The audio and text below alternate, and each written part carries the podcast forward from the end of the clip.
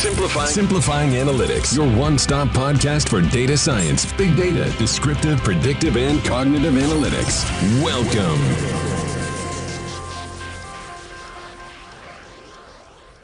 Ambientes híbridos de aprendizaje, más el uso de los datos, más aprendizaje para la vida y la flexibilidad programática, más la inteligencia artificial, nos da como resultado la personalización real de la educación. Hola a todos, bienvenidos a un episodio más de Simplifying Analytics. Mi nombre es Miguel Molina, fundador de Analyticus. Y el día de hoy vamos a tener como invitado a Arturo Cherboski Lask, director ejecutivo de Santander Universidades México y director general de Universia México. Arturo nos compartirá su visión sobre el momento que está viviendo la educación, los retos que tiene en el corto plazo ¿Y qué podemos esperar de esta transformación que está sufriendo el sector? ¿Cuánto tiempo va a tomar? ¿A dónde estaremos en cinco años? ¿Cuáles son esas brechas que deberíamos de intentar cerrar? ¿Y cuáles son esas tendencias macro que cubren a las diferentes organizaciones educativas que claramente se encuentran en diferentes momentos? Sin mucho más, bienvenido Arturo. Iniciamos.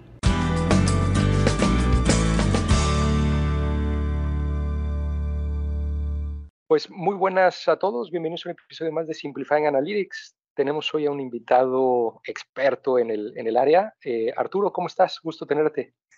Hola Miguel, me da mucho gusto saludarte, me da mucho gusto saludarlos a todos. Muchas gracias.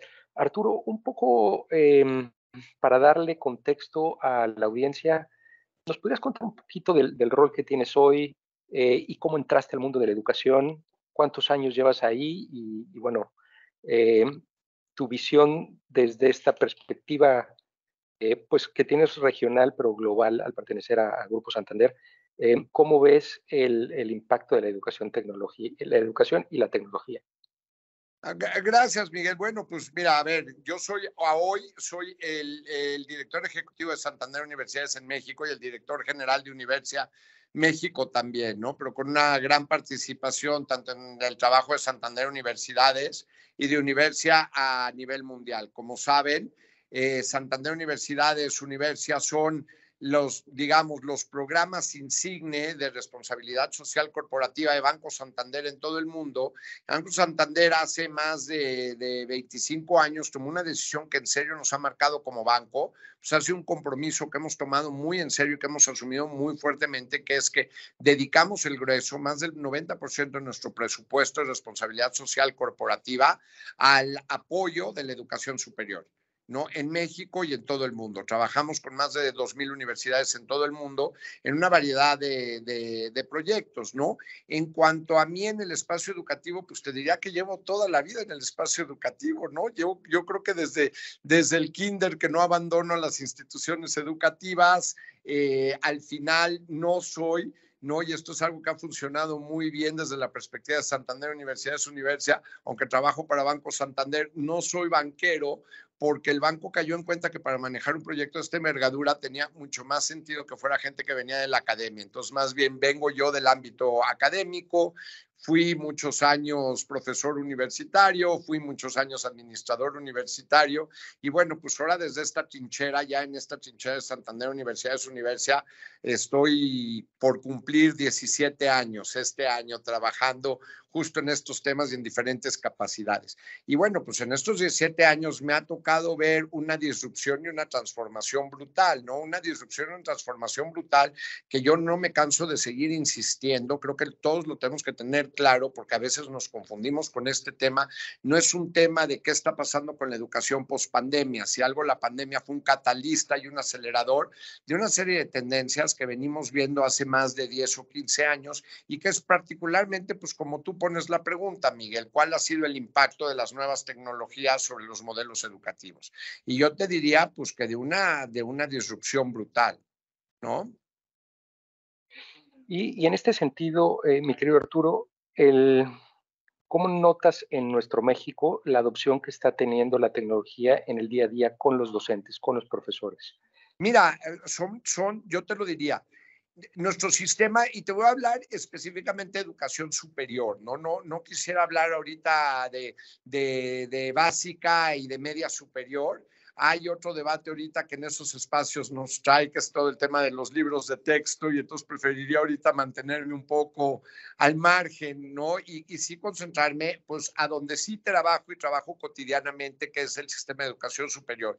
Y bueno, cuando le llamas un sistema es un decir, porque sistema como tal no existe en nuestro país. Lo que tenemos es un archipiélago de instituciones muy heterogéneas y muy distintas, con necesidades muy distintas, con estado de madurez institucional muy distinto, con condiciones de calidad y de docencia muy distintas, pero también con misiones y visiones muy, distintas. O sea, es, es, un mundo muy heterogéneo y estamos trabajando con instituciones muy, muy heterogéneas. Muchas veces pensamos que una universidad, pues es universidad, y entonces todas las universidades más o menos deben de ser iguales, pero eso, eso la verdad es que no es cierto y no es cierto ni desde los orígenes de la fundación de las instituciones desde su misión y su visión. Entonces, y yo te diría que esta heterogeneidad y que no sea como tal un sistema, sino un archipiélago de, instituciones, digamos, muy diversas y muy heterogéneas, es parte de su gran fortaleza, no, no es en sí mismo una debilidad, ¿no? Qué bueno que hay instituciones de diferentes tipos, de, con diferentes orientaciones, laicas, eh, confesionales, públicas, privadas, caras, baratas y de todo tipo. Esa heterogeneidad es buena, pero esa heterogeneidad también lo que te genera es que hay ritmos muy desiguales, digamos, de, de adopción, de innovación y de transformación. No, no todas las universidades se están transformando a la misma velocidad o con los mismos objetivos en mente. ¿no? Entonces, muy difícil decir, entonces, así como hay algunas universidades en nuestro país que van muy avanzadas en procesos de transformación, adopción de la tecnología, integración de procesos de innovación y cambios de modelos, pues hay muchas universidades cuya condición real en el terreno y su operación de todos los días no les permite ni siquiera empezar a pensar o tener la reflexión profunda que muchas veces estos temas requieren. Claro, súper buen punto. Y Arturo, dentro de este, de este mismo archipiélago, si pensaras en las macro tendencias que estás viendo, que, que al final, aunque son heterogéneas, me parece que hay dos, tres, quizás cinco tecnologías que en esos diferentes niveles de adopción están caminando. ¿Cuáles, ¿Cuáles son esas que estás viendo? A ver, mira, yo te diría, primero es importante enmarcarlas todas en el tema de que que no es la tecnología por sí misma, y ahorita te hablo de las tendencias tecnológicas, pero hay que entender que, que donde hay tendencias tecnológicas hay un proceso de fondo que no es netamente tecnológico, es de un cambio radical del modelo pedagógico económico, si lo quieres llamar así, del funcionamiento de la institución de educación superior. O sea, hay la concepción de la que, el modelo actual por X o por Y no está funcionando y tiene que cambiar o porque no está dando la cobertura adecuada o porque no está produciendo los resultados en términos de éxito estudiantil o porque no los mercados laborales están requiriendo que los estudiantes salgan con otra preparación o que empecemos inclusive atender otras poblaciones. Entonces yo te diría, yo no vería estas tendencias como tendencias propiamente de la tecnología, aunque sí sean tendencias tecnológicas, hay que entenderlas en un aspecto más amplio como cambios de modelos pedagógico, operativo, financieros de las mismas instituciones. Si no, no tiene ningún sentido. No es que llega una tecnología, la tecnología en sí misma hace los cambios, es la tecnología ayuda a responder a cambios que son más profundos que nada más la tendencia tecnológica. Habiéndote dicho eso como un caveat, ¿no? Pues sí hay algunas cosas que son muy marcadas. La primera, y esta sí es innegable, y te digo, es previa a la pandemia, pero pues la pandemia la, acelera, la aceleró brutalmente, pues es la, la transformación a procesos de enseñanza digitales e híbridos, ¿no? El empezar a repensar eh, la, digamos, el gran monopolio de los procesos no educativos netamente presenciales, ¿no? Y pues e, esa, eso trae consigo mismo esa hibridación o digitalización de los procesos de aprendizaje, pues trae consigo muchísimos cambios, ¿no? Te cambia el sentido, por ejemplo, de la hora crédito, la variable tiempo como una medición, ¿no? De, de, cómo estudias o cómo aprendes o cómo enseñas, ¿no? Pero entonces yo te diría, esa es una gran... La, la segunda, pues obviamente el uso de datos, que cada vez tenemos más acceso y más capacidad de procesamiento de, de, datos. Estoy viendo aquí, pues estoy hablando con analíticos, ¿no? Pues el análisis, de, el análisis de datos y el papel que juegan los datos, pero las tecnologías que te permiten poner el procesamiento de datos, el pensamiento de datos al servicio de mejorar los procesos administrativos, docentes de aprendizaje y demás, pues yo te diría que es una, una segunda tendencia que es absolutamente, absolutamente innegable.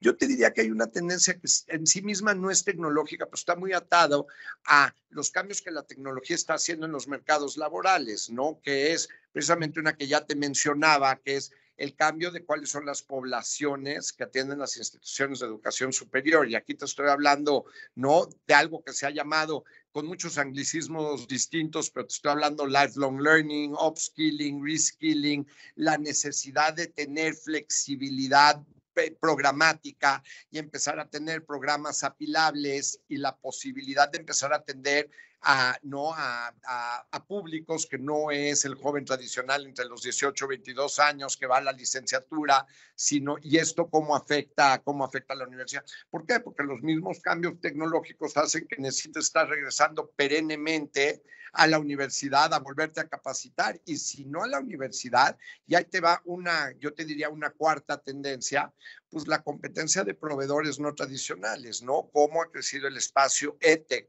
como tal, con proveedores que no son proveedores universitarios y que a veces son socios de las universidades, pero también en muchos casos han sido una competencia brutal y frontal al trabajo y qué hacer, qué hacen las universidades. Y yo te diría, la última, y estoy dejando la más sabrosa para el final, pues claro, este, la disrupción que apenas empezamos a vislumbrar con el tema de la inteligencia artificial a donde realmente creo que el debate no es lo que ha sido, lo que ha dominado mucho de las inquietudes en muchos de los espacios comunes, Miguel, que tanto tú como yo, como toda nuestra audiencia hoy vemos, no es el debate sobre la integridad académica, no es que si los estudiantes están usando ChatGPT para hacer trampa yo creo que eso al final es lo de menos, sino lo que realmente está en juego y que no podemos hoy ni siquiera empezar a vislumbrar son los impactos profundos que sí tiene la inteligencia artificial sobre la educación, de sentidos positivos y negativos. O sea, sí, la verdad es que requiere de un cambio completo en el catálogo y la jerarquía de las competencias que vamos a requerir de los graduados universitarios. No, no, no es un tema, ¿no? Entonces, este cambio de los catálogos y las jerarquías de competencias es brutal, ¿no? un amigo que me decía, oye, llevamos 30 años, Arturo, tenemos 30 años primero diciendo necesitamos más ingenieros en las universidades, necesitamos, no, hacer más ingenieros. Y luego llevamos 15 años diciendo en las universidades, necesitamos más gente en STEM y llevamos 10 años diciendo, necesitamos más gente que salga tirando códigos y analizando datos. Y resulta que ingeniería STEM y análisis de datos, pues es lo que hacen mejor las máquinas que los humanos. Entonces, de repente llevamos 30 años orientándonos a producir catálogos de competencias que resulta las máquinas hacen mejor que los humanos. Entonces, ¿será esto el regreso a, a, que ahora vamos a decir necesitamos a más creativos, necesitamos a más artistas, necesitamos a más gente con formación ética? No lo sabemos todavía, pero esas son las transformaciones profundas que sí nos está trayendo esta disrupción llamada inteligencia artificial, ¿no? Y contrástalo con la promesa ¿En cuánto se va a cumplir? No sabría decírtelo, pero pues la promesa al final muy emocionante es que la inteligencia artificial combinada con el análisis de datos te permite generar un nivel de personalización escalable que ninguna otra, en la educación, que ninguna otra tecnología te ha permitido antes tener. Y entonces, ¿qué es lo que realmente te va a permitir finalmente cumplir la promesa ideológica, y a que a todos nos encanta hablar de eso, porque es muy difícil hacer, de realmente poner al estudiante en el centro? ¿No? Entonces, ¿cómo pones al estudiante en el centro si no puedes personalizar? Me parece que pues esta combinación entre datos e inteligencia artificial te podría permitir generar una personalización escalable que es brutal, ¿no? Y yo te diría, para mí esas son las, las cinco tendencias más grandes que estamos viendo, no si te hacen sentido. Ah, ah, pero absolutamente. De hecho, casi que veo como la fórmula de las cinco tendencias, una más la otra más la otra, eh, equals personalización, porque es justamente esa combinación lo que lo logra. Vas, vas a personalizar en ambientes híbridos, vas a personalizar a través del análisis de datos. Para, públicos muy distintos. Absolutamente. Y la inteligencia artificial es esa, em, pues esa, esa chispa final que va a permitir que realmente se te entregue el contenido para Arturo, para Miguel, eh, con las dolencias de Miguel, las dolencias de Arturo, las áreas de oportunidad, absolutamente. Tal em, cual. Arturo, Em, decías, nos cuesta vislumbrar el futuro de lo, que, de lo que va a significar la inteligencia artificial, pero en ese sentido te quiero poner un reto.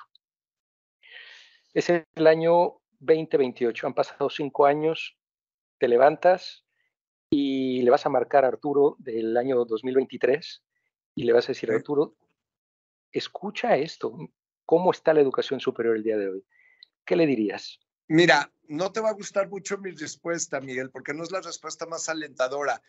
Le, diría, oye, Arturo del 2023, seguimos viendo un poco más de lo mismo, porque las condiciones de, de digamos, de osificación de todos los incumbents que siguen dominando el espacio son muy lentas en transformarse.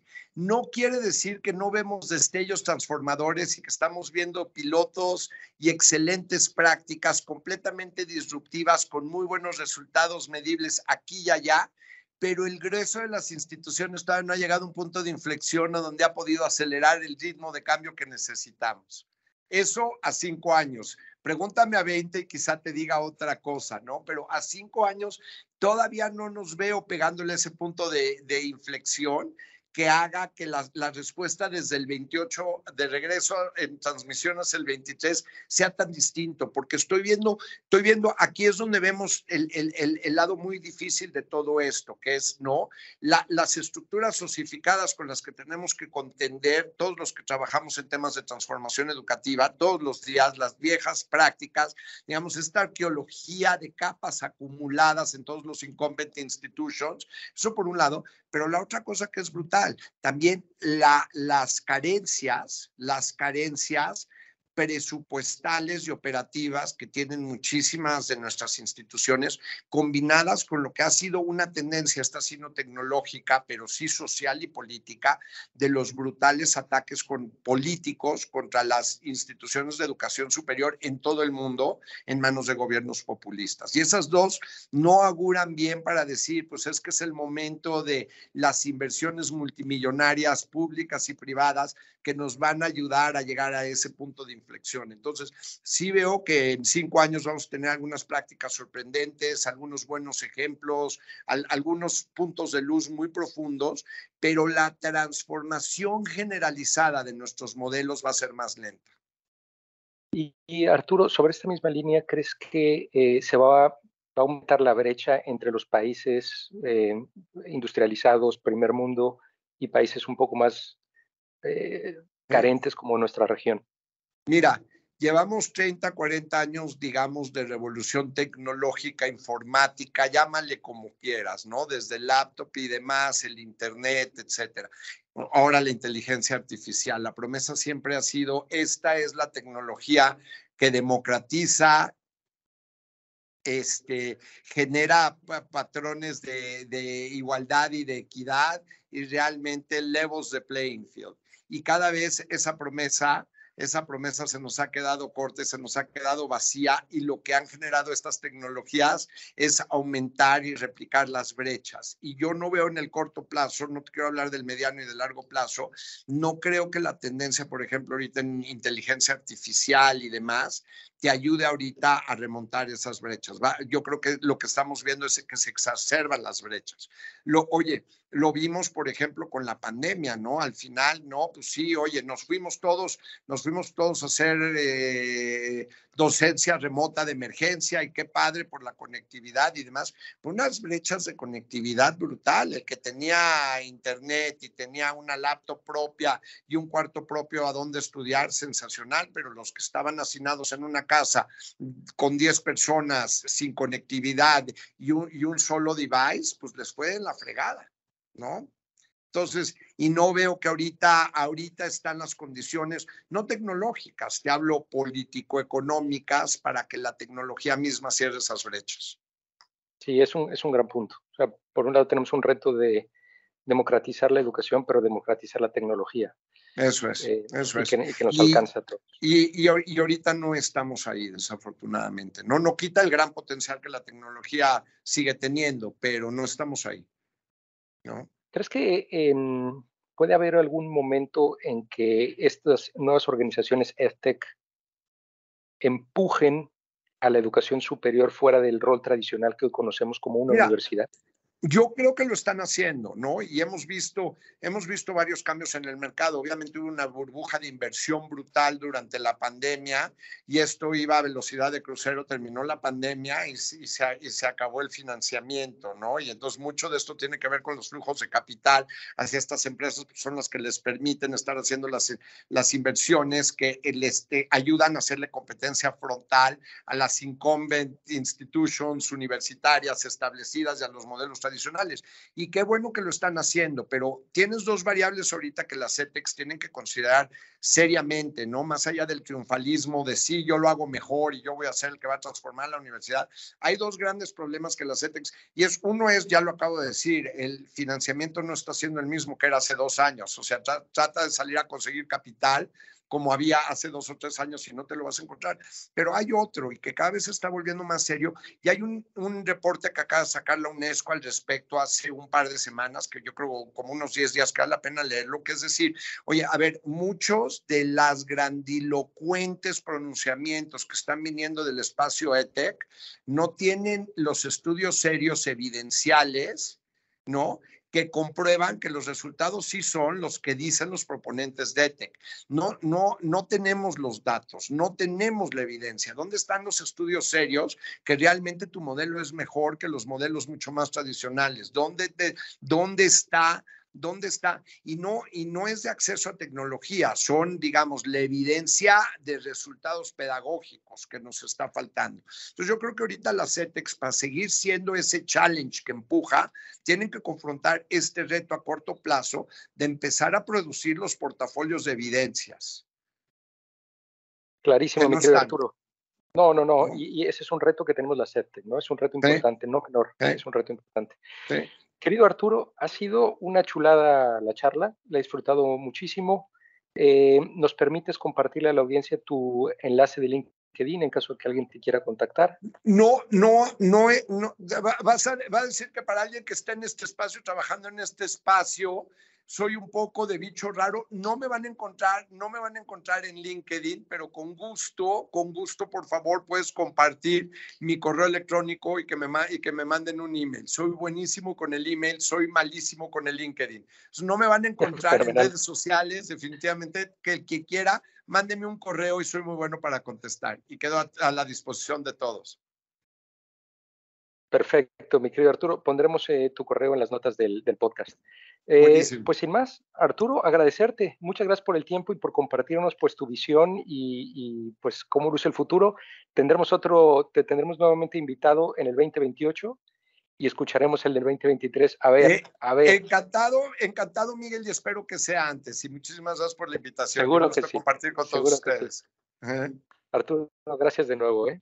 Gracias a ustedes. Cuídense mucho. Muchas gracias por habernos acompañado una vez más.